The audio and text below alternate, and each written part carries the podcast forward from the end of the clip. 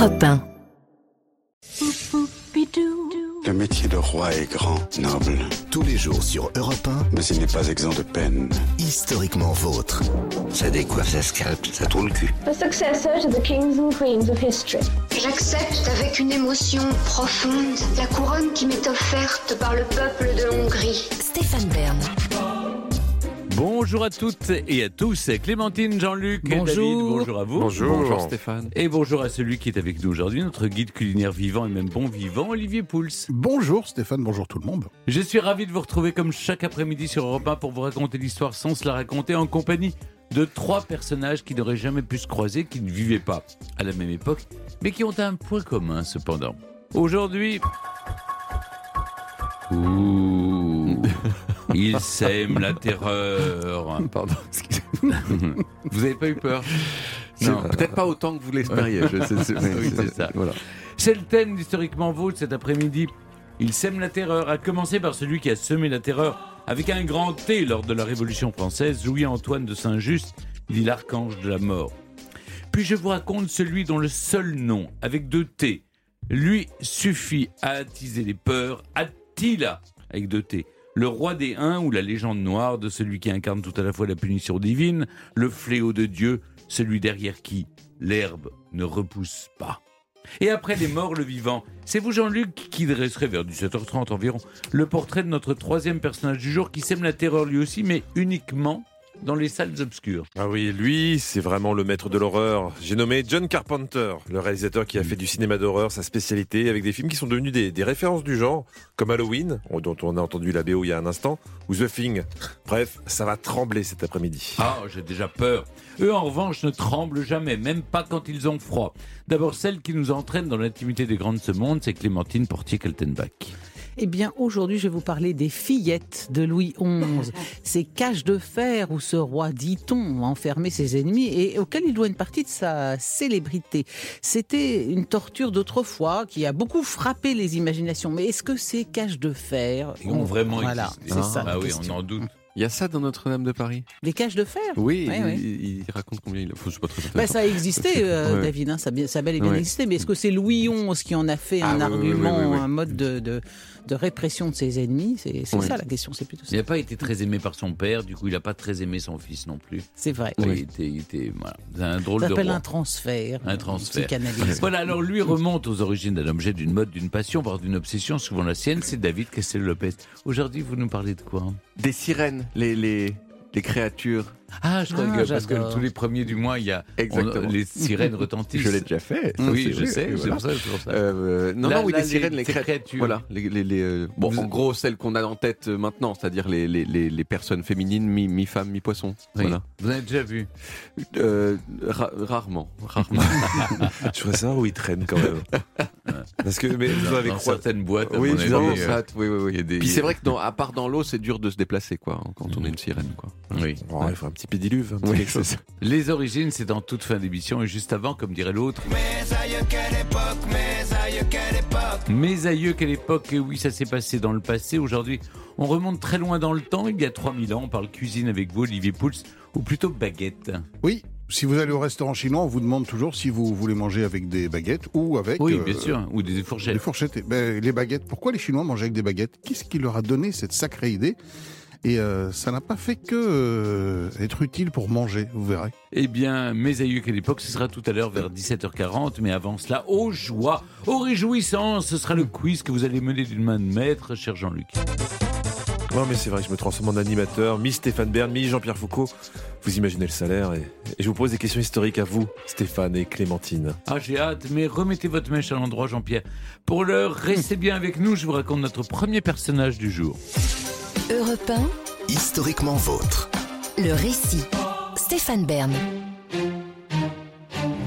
Il était beau et exalté, l'un des plus jeunes députés de la Révolution. Il fut l'un des hommes de la terreur avec un grand T avant de voir sa tête rouler sous le couperet de la guillotine juste avant celle de Robespierre. Je vous raconte maintenant celui que Michelet surnommait l'archange de la mort, Louis-Antoine de Saint-Just.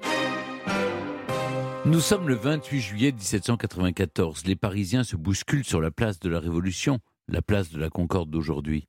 La lumière d'été est encore vive et à l'ouest de la place on discerne au loin les deux montants d'une invention qui n'a guère plus de deux ans, mais dont tout le monde connaît l'étroite silhouette. La guillotine. Depuis des mois, la veuve n'a pas chômé, la cadence est encore accélérée ces dernières semaines avec le début de ce qu'on appelle la Grande Terreur. Menacée aux frontières, menacée de l'intérieur, la révolution s'est emballée et le rythme des exécutions n'a eu de cesse d'augmenter. Et c'est bien la mort qui attend les 21 condamnés qui arrivent sur la place. 21 condamnés qui occupaient pourtant le pouvoir la veille encore, avant de tomber dans la nuit précédente, celle du 8 au 9 Thermidor dans le calendrier révolutionnaire.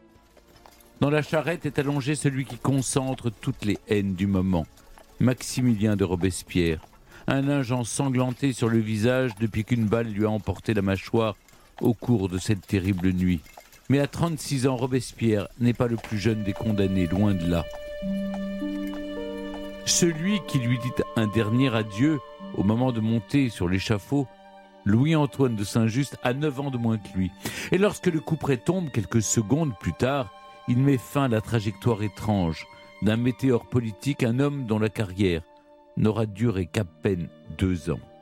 En 1789, le jeune homme n'a que 22 ans. Issu d'une famille aisée, Louis-Antoine de Saint-Just a bénéficié d'une éducation solide et ses lectures en ont fait un garçon à la fois pétri de culture classique et convaincu par les idées nouvelles. Mais c'est un provincial qui vit encore dans la Picardie de son enfance, à Blérancourt, et qui ne connaît pas grand monde à Paris, là où tous décident. Alors, c'est chez lui que le jeune homme tente de se faire un nom. Élu officier de la garde nationale, il lorgne sans succès sur un siège de député barré par son jeune âge. Qu'à cela ne tienne, Saint-Just écrit, et il écrit même avec talent.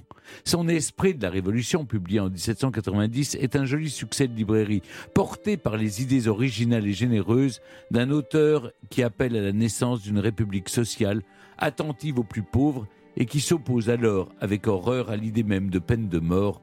Bon, ça aura le temps de changer.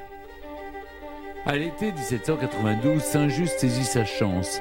Discrédité depuis l'épisode de la fuite à Varennes, la monarchie s'effondre après la prise des Tuileries le 10 août.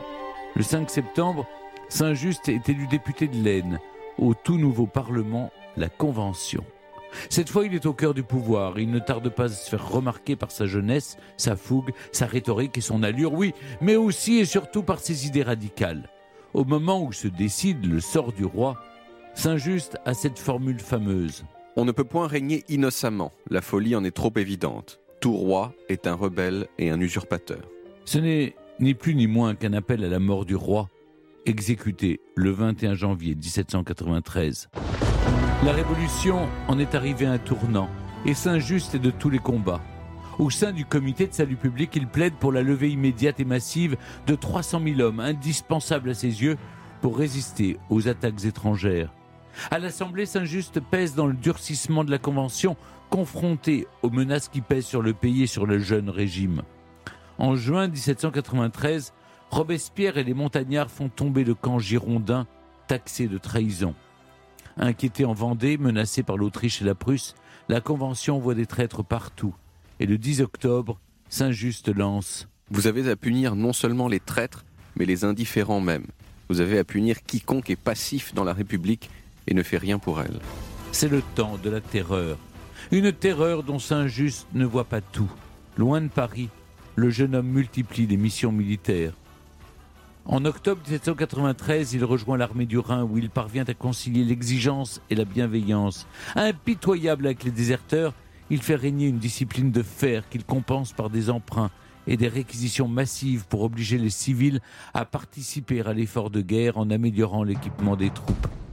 À Strasbourg, Saint-Just ordonne aussi la saisie de 20 000 manteaux et souliers en 24 heures dans les familles aristocrates. Les résultats suivent. La campagne d'Alsace est un succès, celle de l'armée du Nord aussi. Au printemps 1794, l'armée française repousse les armées prussiennes et autrichiennes. La morgue de certaines de ces formules marque les esprits, comme celle-ci, jetée à un messager prussien. La République française ne reçoit de ses ennemis et ne leur envoie que du plomb. Entre deux missions, Saint-Just prend toute sa part dans les débats d'une convention minée par les rivalités. Entre Danton, Hébert et Robespierre, dont Saint-Just est un proche partisan, les fissures se font vite béantes. En mars 1794, Hébert est le premier à tomber, suivi de peu par Danton.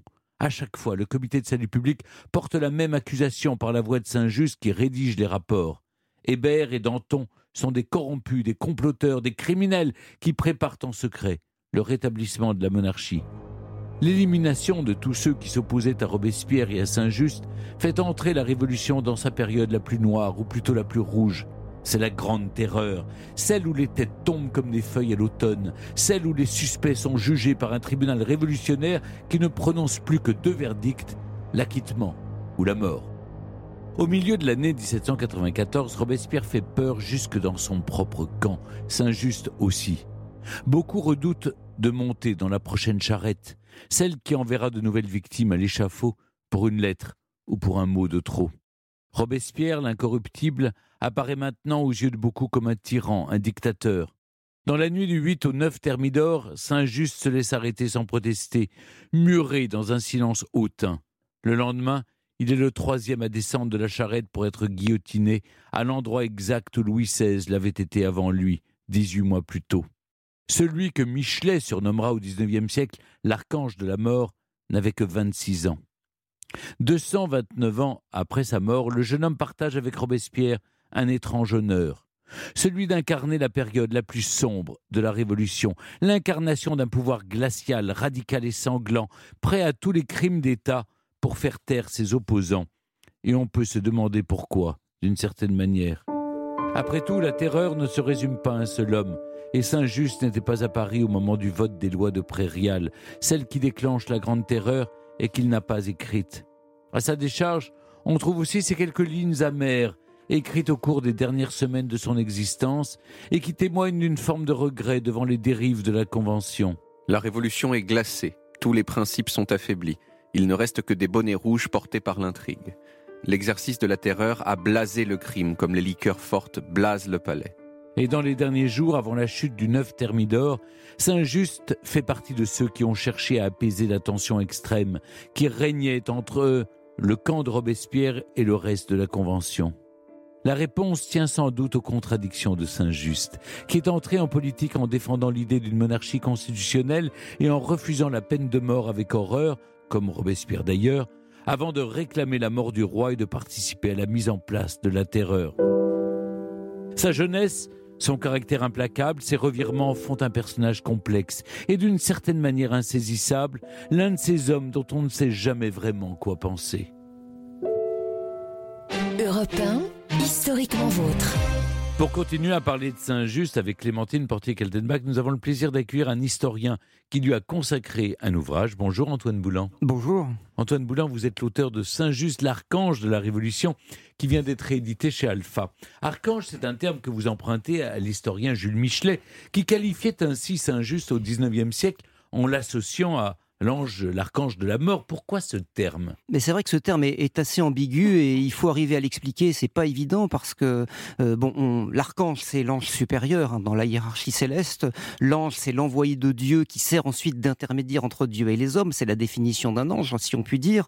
Euh, et c'est peut-être ce caractère céleste qui a amené Michelet à, à surnommer Saint-Just de cette manière parce qu'un envoyé de Dieu dans le cadre de Saint-Just et des missions qu'il a pu accomplir, on ne voit pas très bien le rapport que ça peut avoir. Mais c'est certainement ce côté juvénile, ah, pur, idéaliste qui a amené, voilà, euh, certainement Michelet à, le surnommer comme ça. Malraux lui-même a repris l'expression en parlant d'archange de la terreur, modestement pour ne pas plagier mes illustres prédécesseurs, je l'ai appelé l'archange de la révolution. Mais c'est vrai que ce, cet adjectif reste quand même assez mystérieux parce qu'on ne voit pas trop le rapport entre un ange par nature et ce que Saint-Just lui-même incarne dans la révolution. Si vous le permettez, je, ne partage pas votre avis ah. parce que précisément les anges qui défendent l'entrée du paradis et de la vie éternelle sont des chérubins, c'est-à-dire des hmm. anges armés de longs sabres, mais qui ont des visages d'enfants. Et moi, il me semble que ce, ah cette notion autour de, de, Saint-Just, c'est ça, c'est sa hmm. jeunesse et en même temps euh, ses euh, armes, ses, armes, la façon dont il châtie hmm. euh, ses ennemis.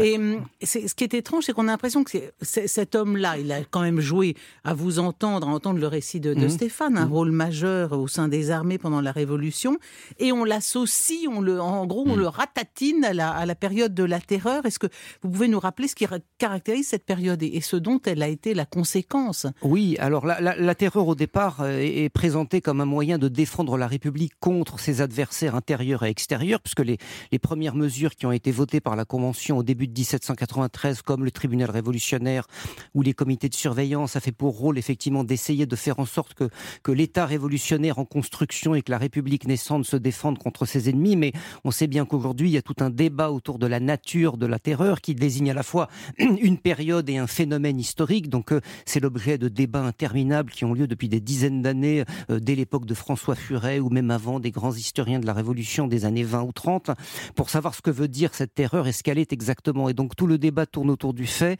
de savoir si c'est, entre guillemets, simplement un moyen de défendre la République contre ses ennemis ou si c'est un système de gouvernement qui progressivement va se transformer en un système d'oppression destiné progressivement à épurer la société de ses mauvais éléments pour construire la cité nouvelle que Robespierre et Saint-Just avaient théorisée dans des discours qui sont restés célèbres en 1794 en particulier.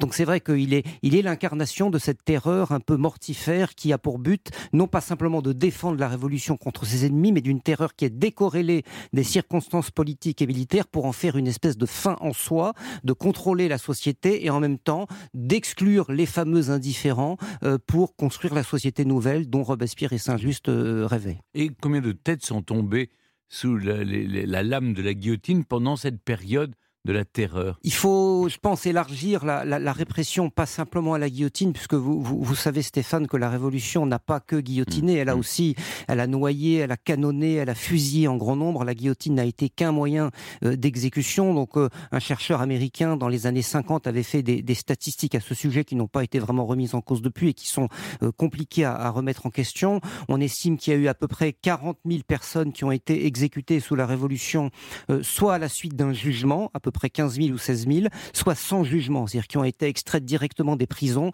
pour être exécutées comme à Nantes par exemple, où Carrier a fait noyer euh, entre 4 et 6 000 personnes environ. Et si évidemment on rajoute la répression vendéenne qui a fait entre 150 000 et 200 000 morts, on arrive à peu près à 250 000 ou 300 000 personnes massacrées ou exécutées sous la Révolution, au-delà donc, euh, si j'ose dire, des simples guillotinades qui sont l'aspect peut-être le plus spectaculaire de la Révolution, mmh. comme vous l'avez dit. Mais il faut bien sûr inclure les chiffres de la répression d'une façon générale dans ce bilan. Antoine Boulan, qu'est-ce qui, dans sa vision de la Révolution, d'ici dans ses nombreux discours et écrits, fait de Saint-Just un radical? C'est vrai que Saint-Just incarne autant que Robespierre, voire même plus, ce, radicalisme révolutionnaire que l'on voit alors d'abord dans les, dans les actions, vous l'avez dit, qu'il a eu au sein de l'armée, à l'armée du Nord ou à l'armée du Rhin, où il a fait régner une discipline très importante pour conduire les, armées à la victoire. Son rôle n'a été qu'un rôle parmi d'autres, mais il a quand même essayé assez, déterminant. Mais il y, a, deux choses que l'on peut souligner dans plus effectivement ces, discours ou la manière dont il a théorisé le phénomène terroriste. D'abord, c'est Saint-Just qui a été chargé de tous les grands rapports d'accusation euh, contre les Girondins, contre les hébertistes, contre les dantonistes, et c'est à lui qu'on a donné, si j'ose dire, la salle besogne de venir présenter à la Convention les rapports d'accusation contre ce qu'on appelait à l'époque les factions qui étaient susceptibles de menacer l'unité du gouvernement révolutionnaire. Et puis on le voit au-delà dans, dans, un grand discours qu'il a prononcé en octobre 1793 sur le gouvernement révolutionnaire et dont vous avez tout à l'heure cité les extraits les plus significatifs, c'est-à-dire que Saint-Just est vraiment le, le, théoricien avec Robespierre là aussi, c'est pour ça qu'ils s'entendaient si bien. Robespierre avait peu d'amis, Saint-Just aussi, mais les deux étaient faits pour s'entendre de ce point de vue-là.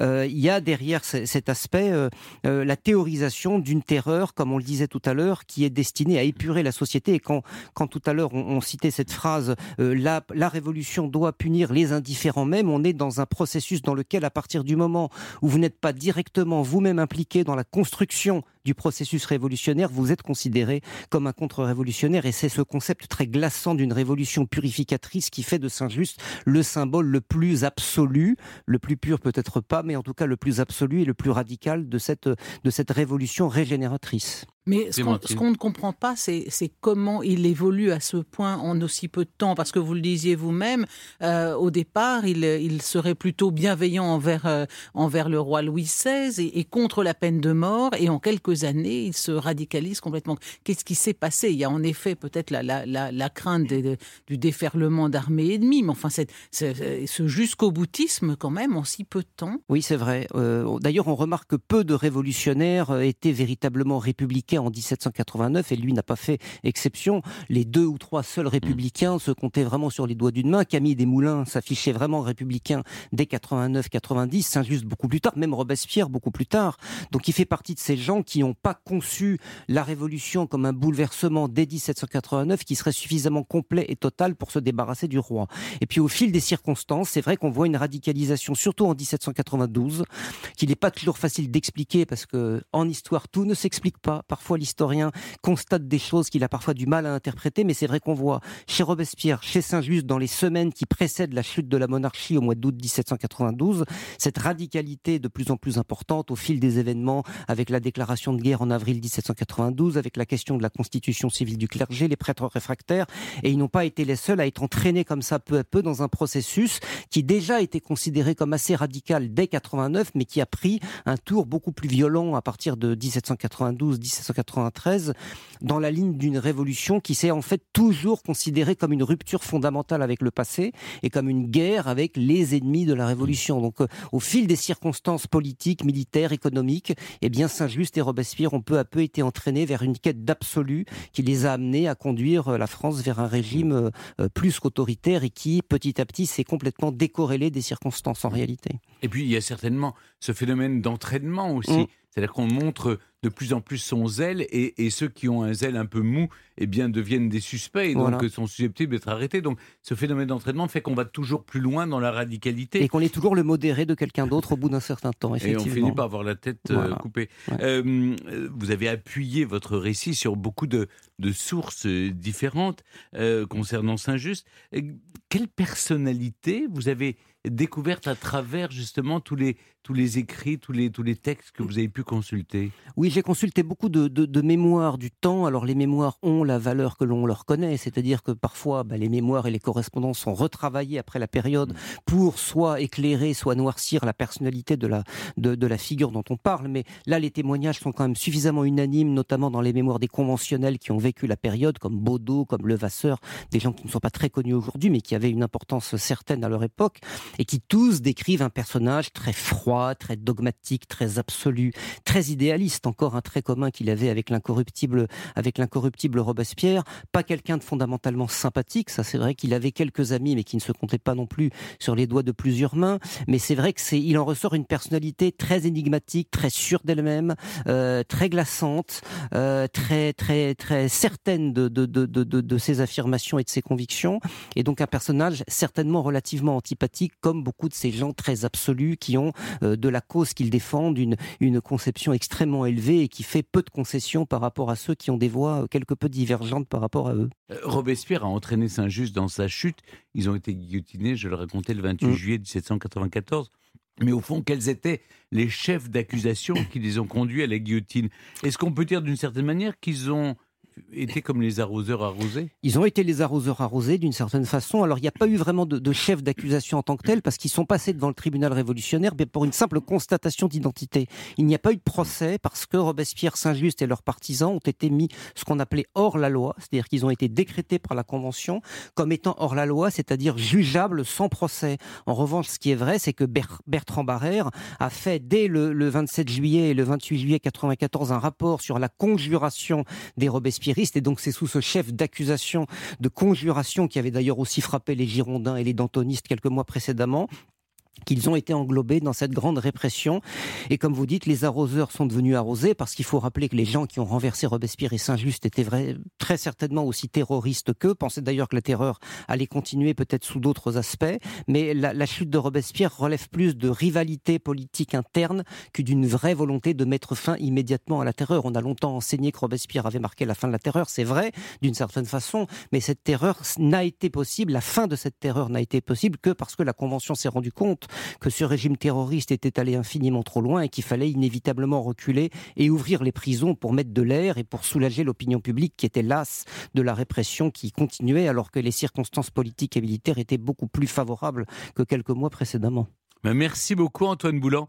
Je rappelle que votre livre Saint-Just, l'archange de la Révolution, vient de reparaître aux éditions Alpha. Merci beaucoup. Merci. Europe 1, Historiquement vôtre avec Stéphane Bern. Tous les jours, vous le savez, historiquement vôtre vous raconte l'histoire sans se la raconter avec Jean-Luc Lemoine qui vient tout juste de mettre le point d'interrogation final à son quiz à suivre. Oui, je me suis creusé la tête pour l'indice musical aujourd'hui. Je vous laisse Ah. écouter. On va parler de boxe. Ah, pas loin. Non, enfin, pas, pas du tout. Mais si vous avez reconnu la boxe, vous reconnaissez peut-être le titre du film. Bah, c'est Rocky. Oui, mais c'est quel, quel film? C'est Rocky 3, c'est donc L'œil Du tigre. du tigre, voilà Ah bah oui, vous m'auriez dit Eye of the Tiger, évidemment. Ah Bah oui, si je vous donnais la réponse, c'est On va plus simple. parler de la chasse au tigre de Clémenceau. Non. euh, bon. On va parler de tigre à... à- Le à- baume du tigre, c'est très efficace quand vous avez des.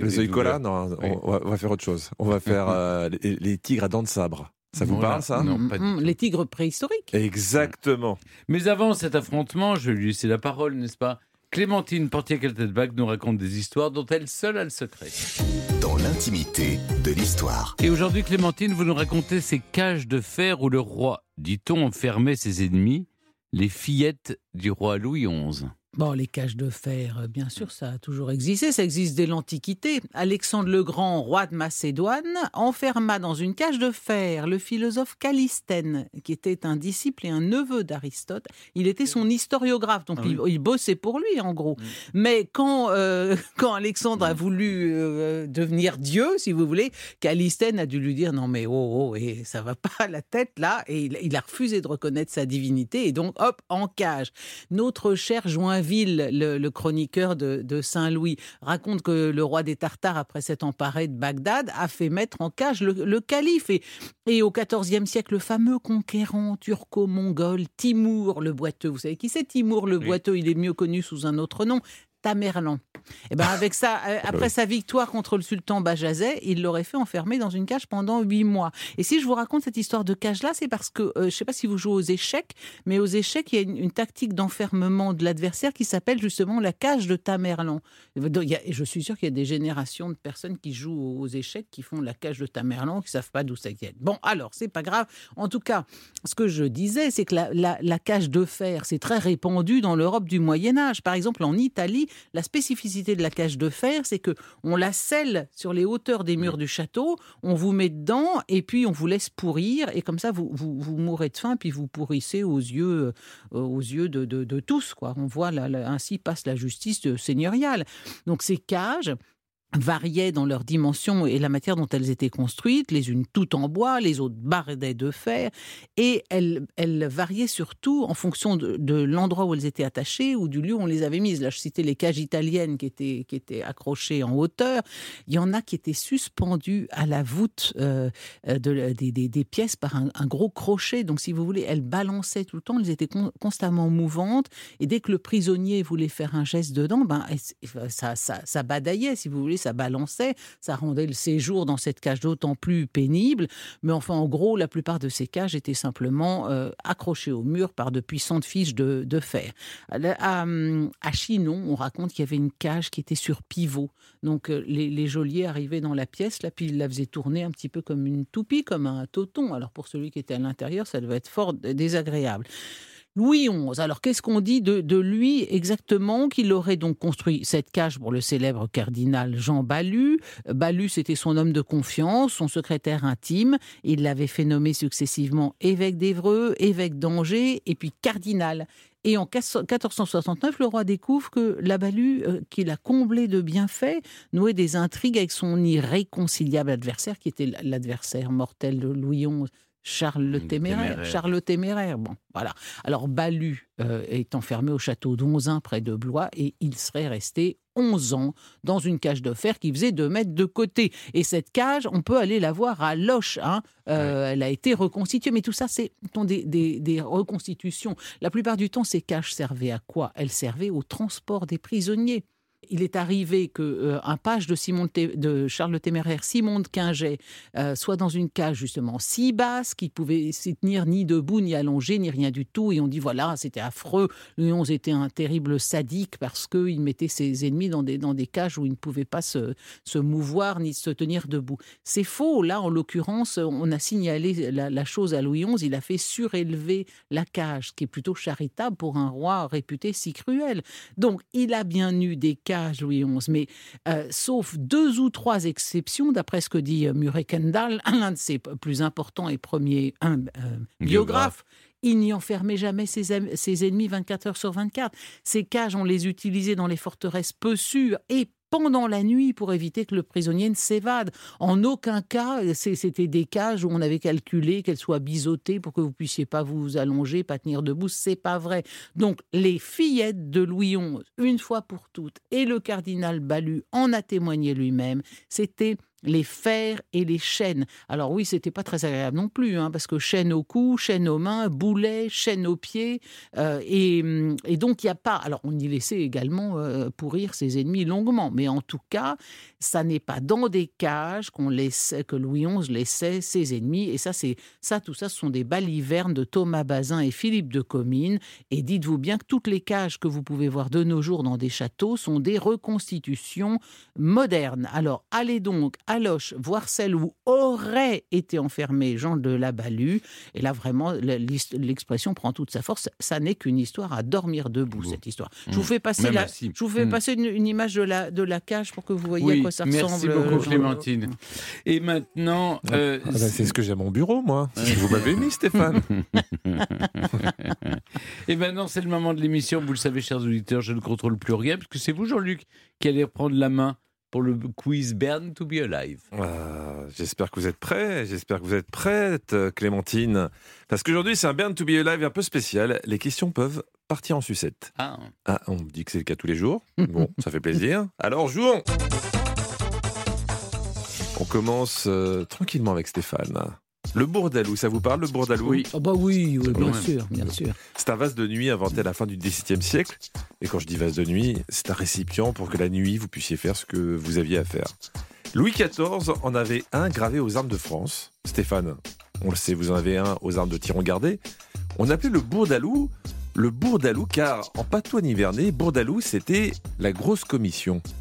Vrai ou faux? Oh, non. On connaît Monseigneur Bourdalou, il a même sa rue à Paris, hein, vous savez Et Exactement. alors, ce qui est drôle, c'est qu'il y avait une pâtisserie qui s'était... euh, Ah oui, ah, vous savez, oui, qui oui, installée... Et qui avait et fait qui une avait spé- une spécialité, voilà, le Bourdalou. C'était plus du tout la même rigolo, chose. ouais. Sans spoiler, c'est la question suivante. Ah bon Mince. Alors, le beau Monseigneur Bourdalou Oui. faisait des sermons euh, très ennuyeux et les dames devaient faire pipi. D'accord. Et, Et dans les donc, brocantes, euh, les gens je- prennent parfois des saucières, des bourdalous pour des saucières. C'est un peu le même genre de Faut, forme. faut aimer la sauce parce que c'est c'est quand même Non, un- oui, c'est c'est oblong si Oui, vous voulez un bourdalou. Une belle contenance quand même. Bah oui, mais bien sûr. Non, non, non, non, non. Et non, pas non, non, avec non. le haricot Non, Jean-Luc, je pense que vous ne voyez pas à quoi ressemble un bourdalou. Un bourdalou n'est pas un pot de chambre. Un bourdalou, c'est assez- comme, une saucière, en Oui. gros. Parce que c'était, ça se cachait sous les jupes. Vous aviez votre, votre, votre servante qui vous, a, vous apportait ça à la messe, et puis vous, vous sous votre crinoline, vous faisiez pipi, comme ça. Qu'est-ce que vous voulez? C'est pas, c'est pas un pot de chambre. C'est pas aussi volumineux. D'accord. Bah, écoutez, vous m'apprenez des choses. Donc, euh, j- Donc, je vais c'est pas pas du insister. patois, c'est pas pas patois. du patois nivernais. Ok, on vérifie quand même. Vous avez gagné. Eh oui, Bourdalou, c'était le nom de Louis Bourdalou, un père jésuite qui faisait euh, à la messe des sermons passionnants, mais qui n'en finissait pas. Euh, Vrai ou pas, on disait que les femmes étaient obligées de prendre avec elles un pot de chambre, enfin, en tout cas, Un le Bourdalou. Bourdalou, pour assister au sermon dans son intégralité. Une question maintenant pour Clémentine. Vous avez un peu divulgaché, hein oui, pardon. Il existe aussi la tarte Bourdalou, une sorte de tarte amandine au poire. C'était le dessert préféré du même prédicateur jésuite Bourdalou. Si c'est vrai, ça veut dire que cet ecclésiaste a, donné son nom à un dessert et euh, une espèce de pot de chambre, ce qui est un véritable exploit. Mais est-ce que c'est vrai? Oui, alors donc c'est vrai. euh, vous en avez déjà mangé des bourdalous, des bon. C'est très très bon. C'est une tarte aux poires et, et, euh, d'après le- l'explication de mon camarade Stéphane, Non. en effet. Non, justement, il n'a pas donné son nom. Ah bah oui, c'est un pâtissier qui a donné son nom. Mais Alors, la, qui- la question, c'est de savoir si c'est le, le père jésuite qui a donné ce nom Ah non à la non non tarte non non, Bourdaloue. c'est pas lui, non c'est pas lui. Ça c'est un pâtissier euh, facétieux. c'est la rue. qui voilà, la qui ignorait, bien sûr, c'est comme le petit- Saint-Honoré. Le Saint-Honoré, c'était un pâtissier, euh, Monsieur Chiboust, je crois, qui Oui. habitait rue Saint-Honoré. Et le Paris-Brest, c'est parce que c'était sur le trajet de la course de vélo. Si vous voulez, il y a parfois des hasards On, on va pas pouvoir gastronomiques. faire toute la pâtisserie. Non, Il- non, j'allais, j'allais m'en tenir là. Donc, euh, donc non, ça n'est pas Bourdalou qui a donné son nom au gâteau. euh, il a été donné par un, un Ce n'est pas le père lui. jésuite. On vérifie ça. Vous avez gagné Oui, la tarte Bourdalou a été baptisée ainsi car son inventeur était un Parisien habitant dans le 9e arrondissement, dans la rue Bourdalou. Bourdaloue, qui Le dessert date. la Notre-Dame de Lorette. Exactement. Le dessert date de 1850. C'est un gâteau à base d'amandes pilées. Avec du sucre, des œufs, de la fécule. Il est ensuite cuit et glacé au kirsch. Une question pour Stéphane. J'ai envie de vous offrir une maxime de François de la Rochefoucauld. Mmh. Mhm. Il y a dans la jalousie plus d'amour propre que d'amour. Bien sûr. C'est bien vu. Le célèbre marquis s'est déclaré dans ses écrits choqué par les mœurs anglaises. Pourquoi? Eh bien, parce que tout en mangeant, on buvait du whisky. Vrai ou faux? Je crois pas. Non. Non. Qu'est-ce qui a pu le choquer? Est-ce que c'est pas les, les- les mains sous la table, la serviette, le, Oui, le- les couverts, la des choses manière, comme ça la, la les- manière de dresser la table est très différente en Angleterre qu'en France. Ouais, mais là, il n'y a, y a pas que ça. Il n'y a pas que ça. En tout cas, vous avez donné une réponse. On va la vérifier tout de suite. Vous avez encore gagné. Ah, C'est un sans faute. Il est, très impressionnant. Non, non, c'est faux. C'était pour une autre raison. On, on est sur une thématique aujourd'hui. Le marquis de la Rochefoucauld euh, a écrit être choqué car on permettait que les pots de chambre soient près de la table où l'on mangeait. Et que même pendant le repas, il n'était absolument pas gênant de faire ce qu'on avait à faire. Hmm. Hmm, D'accord, ah oui, ah oui. Ah, Alors- c'est vraiment une thématique. oui. Ouais, j'ai une mauvaise nouvelle pour vous, euh, Clémentine. On sort Elle- des pots de chambre. Ah. On va parler d'autre chose. Ah Bah de The Eye of the Tiger, non? Exactement. Mais elle est suisse, elle est magnifique. Alors, je ne sais pas si le 17e est votre siècle préféré, mais je vous propose que nous partions il y a 2,5 millions d'années. Comme ça, on sera tranquille. Je ne sais pas non plus si vous avez lu la série des Rahans. Oui. Oui Oui. L'enfant des, des âges farouches. Le, le- le- le frère de ceux qui marchent debout. Oui, oui. Voilà. Avec euh, le, fils de Krao. Avec son Exactement. coutelas. Mais justement, souvent, le fils de Krao combat des tigres à dents Oui, de sabre. Je vous confirme. Il y a en effet eu de, de gros tigres avec des énormes canines qui pouvaient faire jusqu'à 28 cm. Mais quel était le nom de ces gros chatons? Des slimodons Des smilodons Ou des slimfast Bon, c'est pas des slim fast, donc il faut que je me décide entre, entre slimodon Ou et smilodons smilodon et slimodon. Smilodon, smile, ça va. Oui. Smile de leur Je dirais- beau je smile. Smilodon, moi, je dirais. Smilodon et slimodon. Parce que Slim. slimodon, slim, ça veut dire mince. Alors, Alors, il- smilodon. Il n'est ou- pas question de sourire, je, je vous aide quand même parce que c'est un peu plus difficile. Alors moi, je, je penche pour... J'essaie de, de décrypter le sourire de Jean-Luc, le, le smilodon. Le on sourire, lit pas une les grimace. réponses sur le sourire de l'animateur. Non, hein, pas du tout, non du tout. plus, euh, Son sourire carnassier Oui, qui, Exactement. qui n'est pas sans évoquer sans le pitié. smilodon. Faites Exact. appel à votre seule culture. euh, Ma, culture du smilodon est assez mince, je le crains. Alors je vais dire que c'est le smilodon. C'est le smilodon.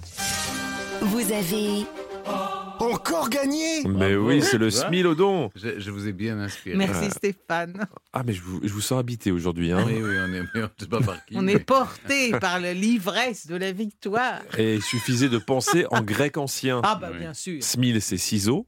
Mm. Et eau douce, c'est dents. Ah, Voilà. Et donc, avec tout ça, si on, on colle tout ça, ça fait smilodon. La question, faire grec ancien. la question qui va vous départager. Il y a eu des personnages historiques qui avaient le melon. En voici un. Qui a dit Je suis prêt à rencontrer mon créateur Quant à savoir si mon créateur est préparé à l'épreuve de me voir, c'est une autre Winston histoire. Churchill. Alors, j'ai plusieurs propositions. C'est Churchill. Churchill, Darwin, Churchill. Victor Non, Hugo ou Bon, Cyril bah, Ferraud. voilà, bah, là, le- Vous n'avez pas C'est une dans autre mon question spectacle, vous n'aurez pas le dernier mot. Donc, Ah, euh, voilà, bah, bah, voilà, bah, bien sûr. Après, on croit que c'est truqué. ouais. Écoutez, il a volé sur ce Aujourd'hui, jeu. il était trop fort. Il a volé sur il a- ce jeu. Il a survolé l'épreuve, là, il a été impérial. Et il a dit ça Mm. en réponse à un journaliste qui l'a interrogé le jour de ses 75 ans. Il est mort à 90. Bravo Stéphane. Merci beaucoup de votre euh, gentillesse. Historiquement Vôtre continue avec Jean-Luc Lemoine, David Castel-Lopez, Olivier Pouls et nos personnages du jour qui sèment la terreur. Europe Historiquement vôtre. 1, le récit. Stéphane Bern. On dit que l'herbe ne repoussait pas derrière lui. Il était le maître d'un peuple de cavaliers. Son nom est à jamais associé aux invasions barbares et à la fin de l'Empire romain. Je vous raconte maintenant le fléau de Dieu, Attila. On ne connaît toujours pas l'emplacement exact de la bataille qui s'est déroulée un matin de juin ou juillet 451 vers l'ouest de Troie, dans une plaine qu'on appelait alors les champs cataloniques. On sait en revanche qu'elle opposait deux armées importantes, sans doute 40 à 50 000 combattants dans chaque camp.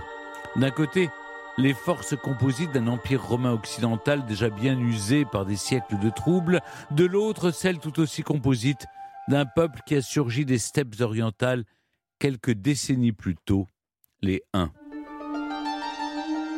Côté romain, c'est Aetius, le commandant en chef des armées d'Occident, qui mène les opérations.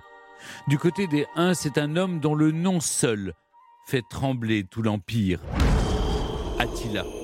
Au moment où débute la bataille des champs cataloniques, Attila et ses Huns ont déjà commencé à marquer l'antiquité tardive de leur empreinte. 75 ans plus tôt, ce peuple nomade a fait une entrée fracassante sur la scène européenne en écrasant les Ostrogoths dans l'actuelle Ukraine. L'événement déclenche une vague de migration vers l'ouest de ces peuples qu'on disait barbares, Visigoths, Alains ou Sarmates. L'Empire romain d'Orient ne tarde pas à faire la connaissance des Huns et Constantinople, consciente de la menace que cette armée d'archers et de cavaliers fait peser sur elle, commence à engager des soldats Huns comme mercenaires ou comme troupes d'appoint. Une vieille recette qui lui permet d'acheter sa tranquillité, mais à un prix exorbitant. Attila entre en scène un peu plus tard, à un moment où son peuple est déjà bien installé en Europe centrale, un peuple ou plutôt des peuples d'ailleurs. L'Empire des Huns est une sorte de conglomérat complexe de clans, de bandes et de tribus aux relations alambiquées. Au début du 5e siècle, une famille domine pourtant, celle du père d'Attila qui lui succède avec son frère Bléda en 434. Pendant une petite décennie, les deux frères mènent une série d'expéditions armées à travers toute l'Europe centrale, tour à tour alliés ou opposés à l'Empire au gré des circonstances et des opportunités. Comme l'appétit vient en mangeant, Attila décide alors qu'il pourrait tout aussi bien régner seul. Bléda est tué. Attila devient le seul maître du peuple Hun. À quoi ressemble Attila? Les sources évoquent un homme plutôt petit mais rablé, le nez court et plat, la peau brune, la barbe clairsemée et quelques mèches blanches dans les cheveux. Mais au plan moral, la grande erreur serait de confondre Attila avec le cliché du barbare pour le voir comme une simple brute sadique et cruelle. Attila est un chef de guerre que la violence ne fait certes pas reculer, mais c'est d'abord et surtout un dirigeant habile, rompu aux tractations diplomatiques depuis son enfance et un fin connaisseur des nouveaux équilibres qui se dessinent dans l'Antiquité tardive. Attila sait que l'Empire romain est un géant malade et usé, et il se fixe un projet politique précis vers 450, frapper à l'ouest, là où l'Empire paraît plus fragile qu'en Orient, où le nouvel empereur martien a repris la situation en main. Il ne lui manque qu'un prétexte, prétexte que Honoria, la sœur de l'empereur d'Occident, Valentinien III, lui offre sur un plateau. Compromise dans un complot assigné à résidence, Honoria envoie en 450 un appel à l'aide à Attila, un message qu'elle accompagne de son anneau. Il n'en faut pas davantage à Attila pour faire mine de croire que la jeune femme lui offre un mariage. Le roi des Huns exige alors de Valentinien la main de sa sœur, accompagnée de la moitié de l'Empire d'Occident, en guise de dot. Face à un refus immédiat, Attila lance alors ses troupes au printemps 451 vers les provinces de Gaule aussi appétissantes que mal défendues. La violence de la déferlante qui commence marque au fer rouge des populations sidérées. Dépassées par la vitesse et par l'efficacité des chevauchés d'Attila, les villes tombent les unes après les autres. Les uns commencent par saccager Trèves, puis Metz, qu'ils réduisent en cendres après avoir massacré sa population. Attila ne s'attarde pas devant Paris, trop bien défendu, et poursuit sa route vers Orléans qu'il finit par prendre après plusieurs semaines de siège, mais sans avoir le temps de la piller. Après des mois de négociations, Rome a fini par s'assurer le soutien du peuple wisigoth et Aetius est enfin en mesure de barrer la route à Attila. Les champs cataloniques sont le point d'orgue de cet affrontement, sorte de vaste mêlée entre deux armées composites. Théodoric, le roi wisigoth, est l'un des premiers à tomber. Mais au soir d'un combat qui provoque la mort d'au moins 15 ou 20 000 hommes, Attila est battu pour la première fois. Face à une situation désespérée, le chef 1 est même sur le point de se jeter sur un bûcher composé de selles de chevaux. Mais Aetius, curieusement, ne pousse pas son avantage sans qu'on sache vraiment pourquoi. Peut-être a-t-il voulu éviter de laisser les Visigoths prendre une place un peu trop encombrante en Gaule. Peut-être a-t-il voulu épargner Attila qu'il connaissait très bien pour avoir passé sa jeunesse comme otage diplomatique à la cour de son père. Toujours est-il qu'Aetius vient de remporter la dernière grande bataille des Romains contre les peuples barbares et qu'Attila repart vers le Danube pour y lécher ses plaies. Ce n'est pourtant que partie remise. L'année suivante, le roi des Huns lance ses troupes sur le nord de l'Italie et cette fois, personne n'est là pour lui barrer la route. Valentinien, maître d'un empire romain d'Occident qui n'est plus que l'ombre de lui-même, doit négocier. Attila repart pour l'hiver, avec des troupes à peine affaiblies et un immense butin dans ses chariots. Et comme le chef barbare n'a renoncé ni à Honoria ni à sa dot, chacun sait que l'année suivante s'annonce terrible. Ce qui sauve l'Empire pour quelques années, c'est un pur hasard. Au début de l'année 453, Attila célèbre son mariage avec Ildico, une jeune germaine qui vient s'ajouter à la longue liste de ses épouses. Mais au matin, on retrouve Attila les narines en sang, mort au pied de sa couche. Accident ou assassinat? Personne ne peut le dire avec certitude mais Attila n'est plus. À en croire la légende, ses fidèles détournent une rivière le temps d'y déposer son corps et son épée, protégés par un triple cercueil d'or, d'argent et de fer, avant de laisser la rivière reprendre son cours et d'égorger les ouvriers qui ont creusé la sépulture pour en garder l'emplacement secret. Perdu dans des querelles de succession, l'empire d'Attila ne lui survit pas deux ans. Mais sa légende, elle, ne fait que commencer. Elle est noire en Occident où Attila devient l'incarnation par excellence de la punition divine, le fléau de Dieu, celui derrière qui l'herbe ne repousse pas, celui à qui la tradition médiévale attribue des crimes tous plus atroces et tous plus imaginaires les uns que les autres, le plus souvent. La réalité est plus contrastée comme souvent. Attila a surtout mis en évidence les faiblesses d'un empire romain d'Occident déjà bien malade.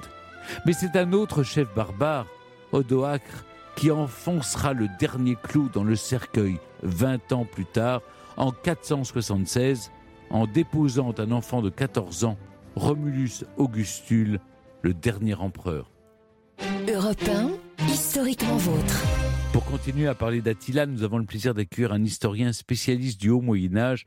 Bonjour Bruno Dumézil. Bonjour. Bruno Dumézil, vous êtes euh, professeur d'histoire médiévale à Sorbonne Université. Attila, c'est le plus connu des chefs 1. Alors pour commencer, qu'est-ce qui caractérise d'abord ce peuple et quand apparaît-il? Quand est-ce qu'il apparaît On ne le sait pas exactement. Disons, il apparaît dans nos textes vers le milieu du IVe siècle, vers les années 350, quand il rentre au contact de l'Empire romain tant qu'il n'y a pas un contact avec une civilisation de l'écrit, les Huns ont sans doute nomadisé en Europe centrale pendant très longtemps. Ils sont peut-être connus par les sources chinoises, mais on hésite à les identifier à un autre peuple que les Chinois mentionnent, les Yongnu. Alors le nom ressemble un peu à un. On croyait au XVIIIe, au XIXe siècle c'était les mêmes. C'est pas évident du tout. Disons que vers le IVe siècle, une confédération de tribus nomades, de grands nomades d'Europe centrale, apparaît du côté de la mer d'Azov et ce sont sans doute Noah. Attila et Huns sont associés à des peuples sur lesquels vous avez beaucoup travaillé, les peuples dits barbares. Cette notion de barbare, d'où vient-elle Et puis, euh, c'est vrai qu'Attila, en quoi est-il l'archétype de ces barbare Alors les Grecs ont inventé la notion de barbare au 5e siècle avant Jésus-Christ, donc 800 ans avant qu'Attila n'apparaisse. Ils ont dit que c'était des gens nomades, perfides, qui étaient toujours montés sur les chevaux, et donc ça fonctionne très bien avec Attila. C'est pour ça que les rares descriptions que l'on peut avoir d'Attila et des en fait, c'est la somme de tous les stéréotypes de la barbarie. Des gens perfides, des gens qui ne cuisent pas leur nourriture, puisqu'on dit que Attila avait de la viande sous la selle de son cheval, c'était l'inventeur du steak tartare. Et donc tout ça, pour un grec ou pour un romain, c'est l'image même de l'autre, de ce qu'il ne faut pas être. Mm. Et donc Attila représente l'altérité absolue, euh, la menace donc venue des steppes. Olivier? Oui, on a considéré Attila comme le fléau de Dieu. Euh, pourtant, son action militaire n'a pas toujours été euh, triomphale. Alors pourquoi est-il ainsi associé à la terreur? Alors oui, c'est un peu étrange, hein, parce que le règne d'Attila, bah, c'est dix ans à peu près, c'est très court. Des campagnes militaires avec des succès en Grèce, mais pas beaucoup de succès en Occident, et deux échecs finalement en Italie et en Gaule.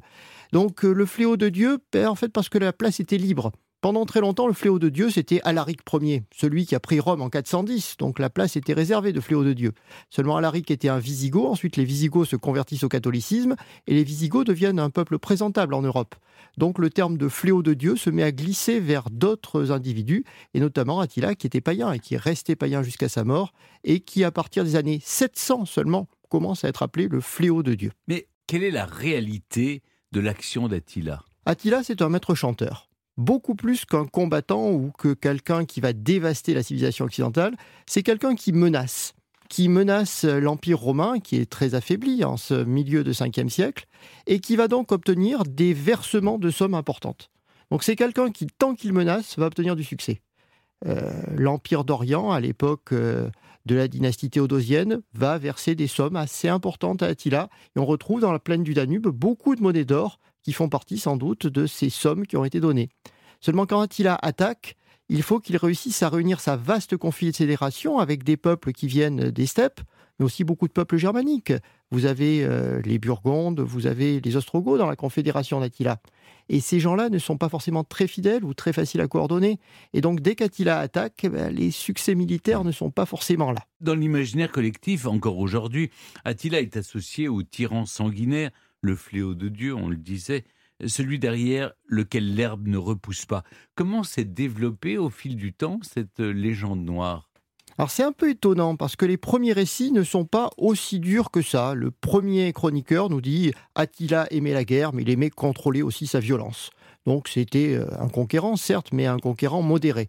Et puis petit à petit, on voit qu'il y a toute une série de crimes, bah, tout simplement parce qu'Attila est païen et qu'au Moyen Âge, l'image de l'autre, c'est plus l'image du barbare, c'est l'image du païen. Et donc, on va l'accuser d'avoir martyrisé 11 000 vierges à Cologne. L'histoire apparaît un peu après l'an 1000. On va l'accuser d'avoir profané des églises, ce qui est sûrement vrai, mais d'autres l'ont fait aussi. Et donc, petit à petit, il fait la somme de tout ce qui peut être le mal, Hmm. et surtout le mal qui vient d'un espace païen dangereux. Hum. Mais est-ce qu'il n'y a pas dans, dans toute cette légende noire aussi, euh, peut-être dans certaines traditions, euh, Attila est présenté de façon positive? Oui, c'est un peu étonnant, alors que chez nous, Attila est plutôt une marque de tondeuse à gazon ou le nom d'un Rottweiler un peu dangereux. En Europe de l'Est, et notamment en Hongrie, Attila est un personnage positif. Parce qu'au XIIe siècle, les rois de Hongrie se sont cherchés des ancêtres. Alors les Hongrois venaient de la plaine euh, danubienne, enfin ils s'y étaient installés au IXe siècle, mais ils ne savaient pas quels étaient leurs ancêtres. Et au XIIe siècle, ils affirment que leur ancêtre, c'est Attila. Et que les tombes des rois des Hongrois se trouvent à côté de la tombe d'Attila. Et donc, on va dire qu'Attila fait partie de cette histoire générale. Et donc, on dit qu'Attila avait toutes les qualités, qu'il était gentil, qu'il était civilisé. Et on a des grands tableaux euh, d'Attila au XIXe siècle, représentant Attila régnant sur la Hongrie comme le meilleur des rois. Mais après la mort d'Attila, les Huns ont rapidement disparu. Comment eh, les historiens expliquent ce phénomène? Ah, Les Huns, c'était pas vraiment un peuple, c'était une confédération dont Attila était la clé de voûte. Quand la clé de voûte s'effondre, tout l'édifice s'effondre. Hmm. Attila avait sans doute une vingtaine de fils, euh, nés de ses nombreuses épouses, mais il avait surtout de nombreux vassaux, des gens qui ont pris leur liberté, les Alains, les Gépides, les Ostrogoths. Et donc, en moins d'un an, on voit toutes ces populations soumises aux Huns se révolter contre les Huns et les Huns s'entre-déchirer. 50 ans après la mort d'Attila, on voit les derniers Huns disparaître et repartir nomadisés du côté des steppes. Hmm. Et puis, euh, vers 510, les Huns ont disparu complètement de la scène internationale. Jean-Luc? Je voudrais savoir, Bruno Dumézil, Le dernier mystère d'Attila, c'est c'est la localisation de sa tombe. Est-ce qu'on dispose d'aucun indice et surtout, est-ce qu'on pourrait mettre la main sur un trésor? Alors, on l'a peut-être déjà trouvé. Mais comme euh, le monde d'Attila n'est pas un monde de l'écrit, il n'y a pas écrit sur la tombe, ici repose Attila. Donc c'est sans doute une tombe, ce qu'on appelle un kurgan, un tumulus qu'on connaît bien dans les plaines danubiennes. Mais on a peut-être déjà trouvé la tombe d'Attila, on l'a peut-être fouillée, elle a peut-être été pillée à travers le temps, mais on n'a pas identifié que c'était le corps d'Attila. Alors si on le trouve, euh, la première légende nous dit qu'il y avait trois cercueils, un cercueil de fer, un cercueil d'or et un cercueil d'argent, qui représentaient la force d'Attila, sa richesse et sa capacité de prédation. Mais il était dans quel cercueil, lui?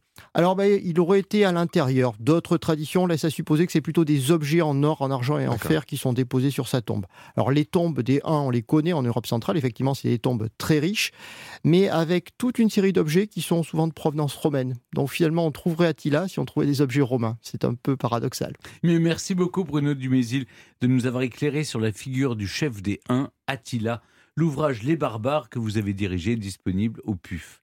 Merci beaucoup. Merci à vous. Europe 1, historiquement vôtre. Stéphane Bern. Aujourd'hui, dans Historiquement Vôtre, avec Jean-Luc Lemoyne, David Castel-Lopez et Olivier Pouls, sont réunis trois personnages qui sèment la terreur. Après Saint-Just et Attila, vous nous racontez, Jean-Luc, le maître de l'horreur, John Carpenter. Ah, une fois n'est pas coutume, petit blind test pour commencer. Est-ce que vous reconnaissez cette musique angoissante? C'est ce matin, nanana, nanana, nanana, Chanteur. nanana. C'est le lundi La au fameuse soleil. chanteau, oui. Eh, Ah oui Écoutez, vous, vous- vous n'êtes pas tombé dans le piège. En effet, on écoute. Ah ouais. C'est mon premier 45 tours. C'est vrai Ouais, Oh, ouais. dites. Après, il y a eu Sheila, les Laisse les gondoles à Venise. Oh. Euh, ah, et. Ringo, donc. Avec Ringo. Ringo Willy Cat. Ouais. Donc c'est Claude François. Pardon, je suis désolé, mais en fait, quand j'ai lu la commande du jour, j'ai cru qu'on voulait que je fasse le portrait de Marity Gilbert Carpenter. Ah bah oui. je voyais pas le rapport. pas vu. La vanne arrivait de Ouais, loin. non, mais c'est ça. Oui. Je voyais pas le rapport avec qui sème la terreur, mais bon, une fois que t'es lancé. Bah, hein. Cela dit, euh, sur l'ORTF, ils ont semé la terreur. hein, Ils étaient des rois. Exactement. Mais je sais pas qui c'est que- ce monsieur que dont. Mariti et Gilbert Gilbert Carpentier. Carpentier. Mais c'est me eux qui faisaient toutes les chose. soirées, tous les samedis soirs. Dans les années 60. Oui, 10. dans les années 70. Ouais. 70, c'est eux qui Ouais. ont fait les top A, les numéros 1. Oui. Enfin, Je voyons. recommande les podcasts d'historiquement vôtres. Nous les avons traités déjà. D'accord. Il y a Mais un c'est- an ou deux. Ça, c'est un épisode que j'ai pas dû. Oui, voilà. Ouais, Bon, et puis moi, Claude François, de temps de temps en temps, il me faisait peur. Mais bon, ce n'est pas le thème du jour. Aujourd'hui, Stéphane, je vous emmène dans les salles obscures pour vous raconter la carrière d'un cinéaste passé maître dans l'art de la trouille. Avec de vrais films qui font peur. Pas comme la dernière fois, quand vous vous êtes caché les yeux devant le Roi Lion, parce que Pumba mangeait des vers de terre. Non. Non, là, je vais vous parler de vrais films d'horreur, du pape du genre, John Carpenter. Dans les années 70, avec Toby Hooper et son massacre à la tronçonneuse, Carpenter fait partie de ceux qui ont fait basculer le film d'horreur dans le cinéma populaire. John Carpenter, c'est quelqu'un capable de vous sublimer une idée qui tient sur un post-it en saga du cinéma. Quand deux producteurs lui confient un projet sur un psychopathe qui désigne des babysitters, ne me demandez pas l'origine de ce projet, sans doute la plainte d'un enfant qui n'a pas eu ses pattes alphabet, il signe Halloween, l'un des films les plus rentables de l'histoire du cinéma indépendant. Pour faire peur, pas de monstre qui surgit sans prévenir et qui crie Bouh, je vais t'attraper. Non, pas de sang qui gicle, ni d'œil qui saute. Non, pour ça, il crée Michael Myers. Véritable incarnation du mal absolu. Notion très importante dans le cinéma de Carpenter. Un tueur silencieux, au visage masqué, qui avance lentement, épie ses proies et prend tout son temps pour zigouiller méthodiquement ceux qui se mettent en travers de sa route. Et ça ne sert à rien de vous cacher, Stéphane. Partout où vous allez, il finira toujours par vous retrouver. Coucou Un personnage invincible. Vous pouvez lui vider un chargeur dessus, le poignarder ou lui faire des guillis, rien n'y fait. Il finit toujours par se relever. Mais quel est donc le secret de cette forme incroyable Eh bien, c'est très simple.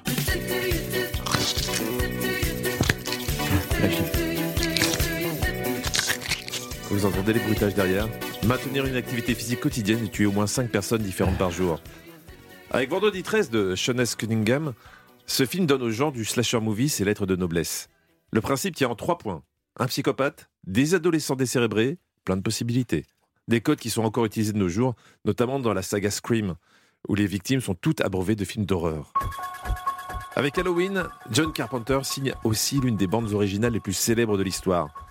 Une mélodie reconnaissable dès ses premiers accords. Car oui, c'est l'homme à tout faire de son cinéma. scénariste, réalisateur, monteur et surtout compositeur. Je pense qu'il devait faire aussi le catering, mais il n'a malheureusement pas été crédité pour sa salade de pâte au surimi. John Carpenter se démarque par ses capacités à créer une ambiance pesante sans abuser d'artifice. Tout simplement en s'appuyant sur des ressorts de mise en scène tout simples, comme celui de mettre le spectateur derrière le masque de son tueur. Non, c'est pas un teckel qui... qui est un peu essoufflé. Non, chez Big John, le véritable héros du film, c'est le mal. Un brouillard mystérieux qui attaque les habitants du village Antonio Bay dans Fog ou Christine. L'enfant, le plus fragile d'entre nous, est issu d'un homme et d'une femme. Ah non, pas cette Christine-là. Là, c'est Christine Boutin. Ah. Celle dont je parle, c'est c'est une voiture un peu possessive, capable de se venger de ceux qui tournent autour de son propriétaire. Dans The Thing, le méchant est une créature extraterrestre protéiforme, capable de prendre possession et d'imiter la créature qu'elle contrôle. Là aussi, en termes de mal absolu, on, on est pas mal.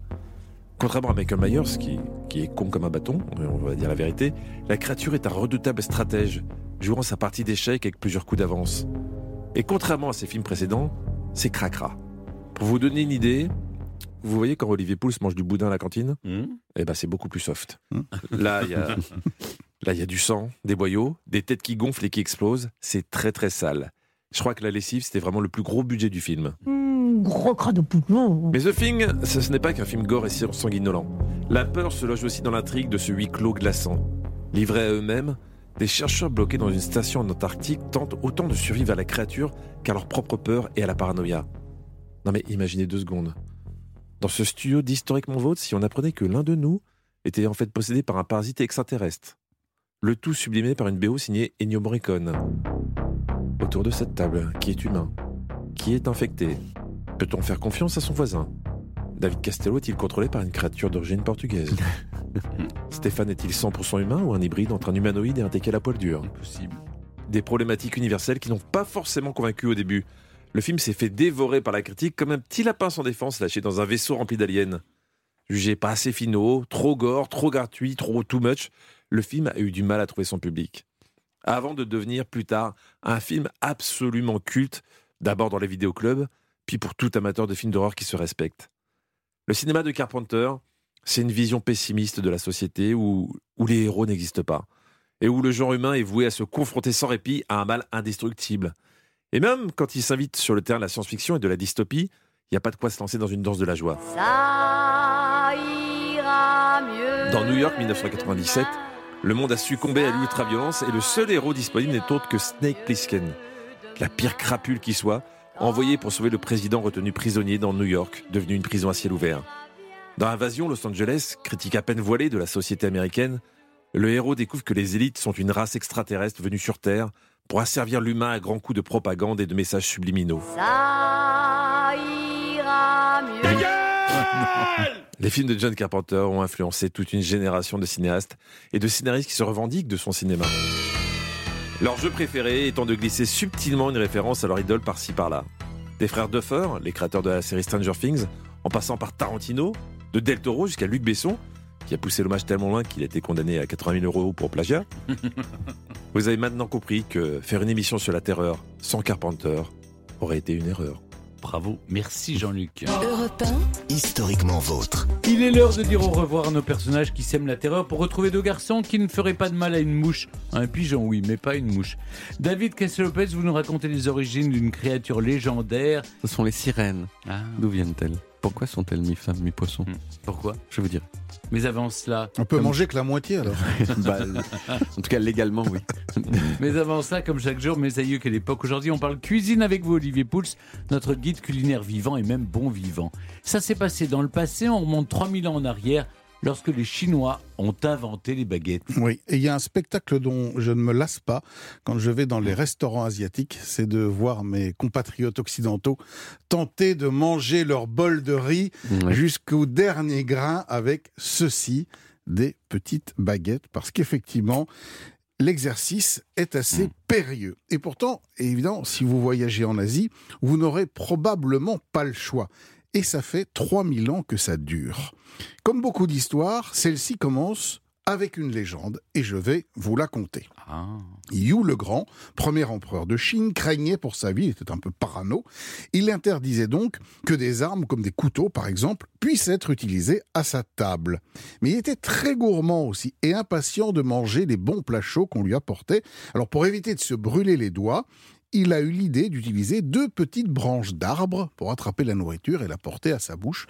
C'est la légende qui prétend qu'il aurait été l'inventeur de la baguette. Soyons un peu plus sérieux, parce qu'en fait, c'est pas si saugrenu.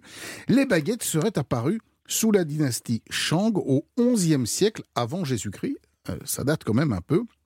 Elles étaient en bambou et leur première fonction était effectivement d'éviter de se brûler les doigts en prenant la nourriture. C'est quand même sacrément astucieux.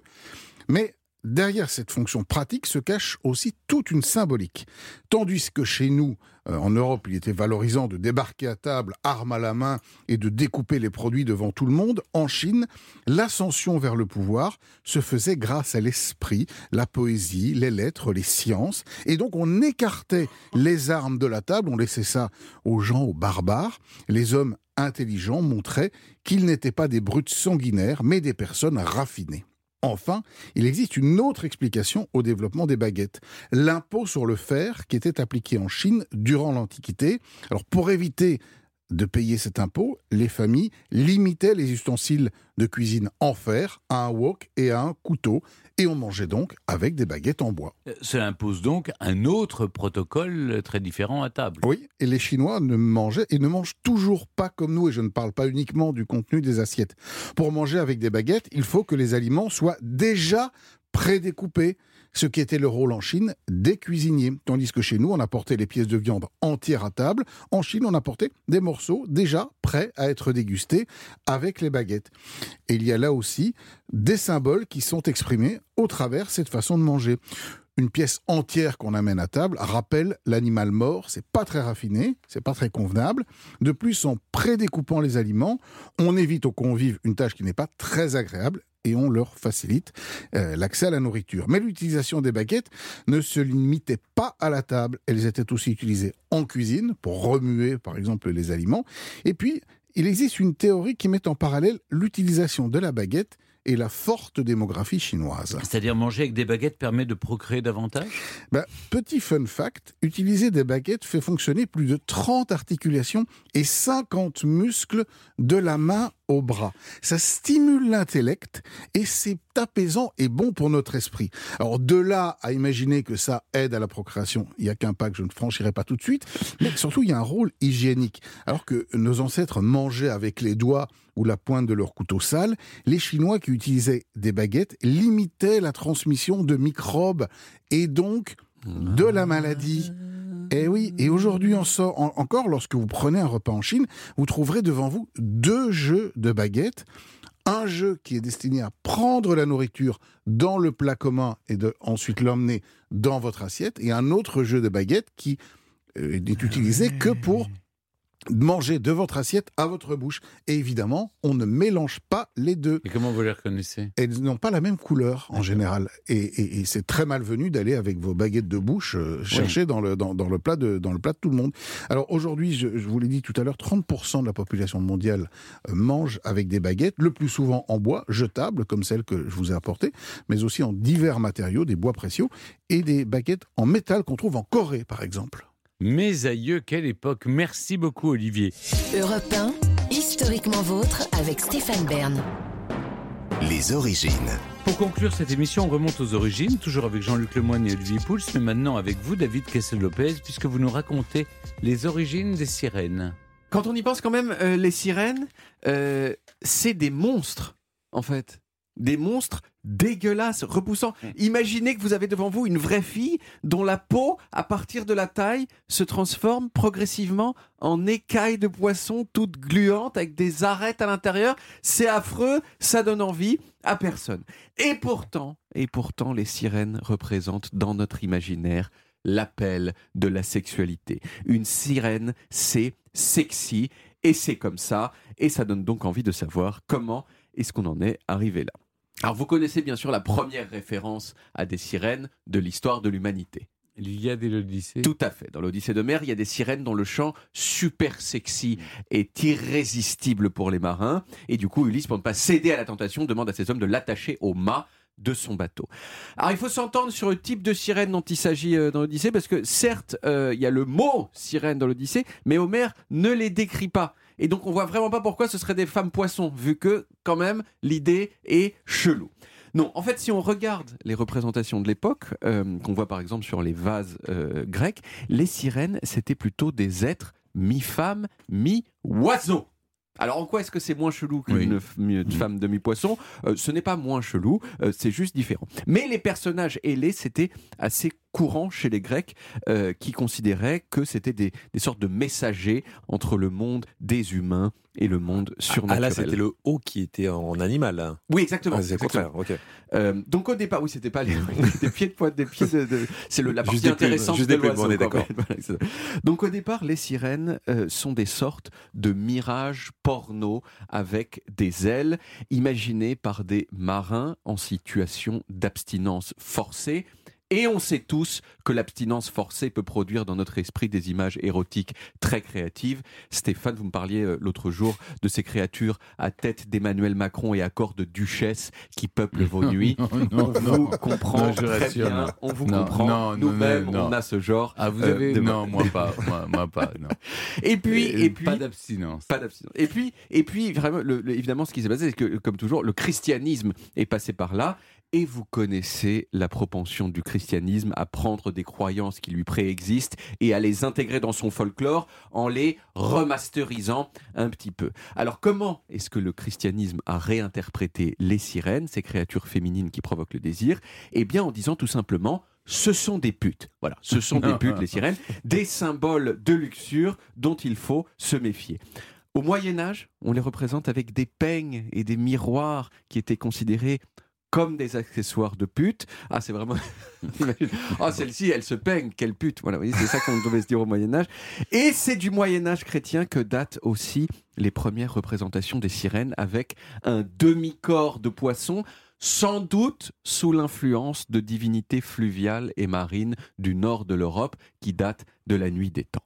Mais il y a quand même un petit paradoxe, c'est que les sirènes, ce sont peut-être des tentatrices sexuelles, mais je veux dire, techniquement, elles peuvent Mm. pas faire, euh, euh, elles, elles pas, pas, peuvent pas vraiment faire, vous voyez, parce que Mm. du coup, en bas, bon, et, euh, et, et, enfin, vous voyez ce que je veux dire. Et euh, c'est il, faut, peut-être il faut écailler peut-être.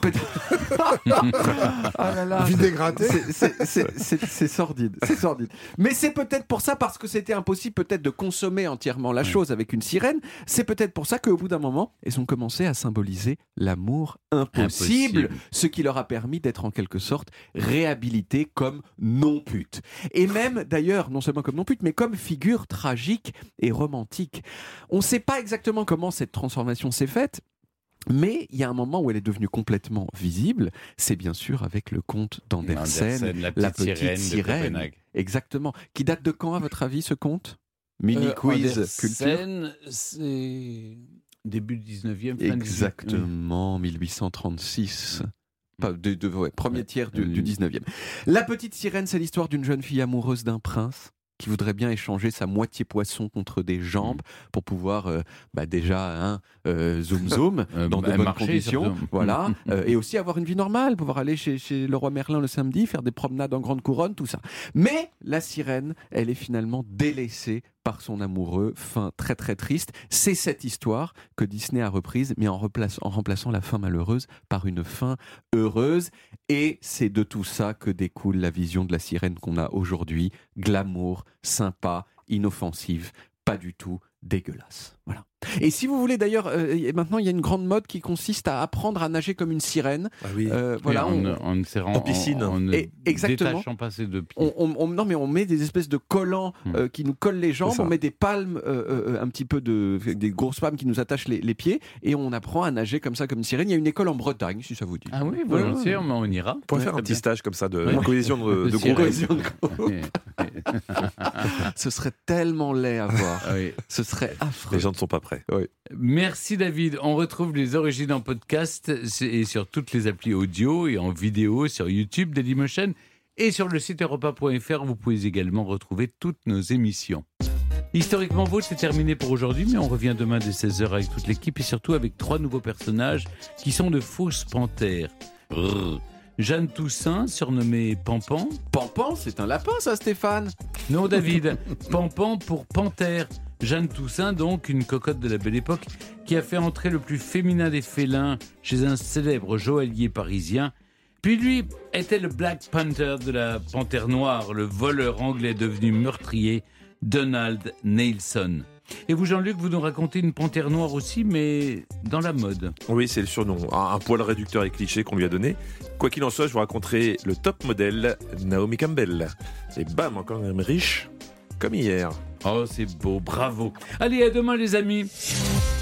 Retrouvez Historiquement Vôtre tous les jours de 16h à 18h sur Europe 1 et en podcast sur europe1.fr.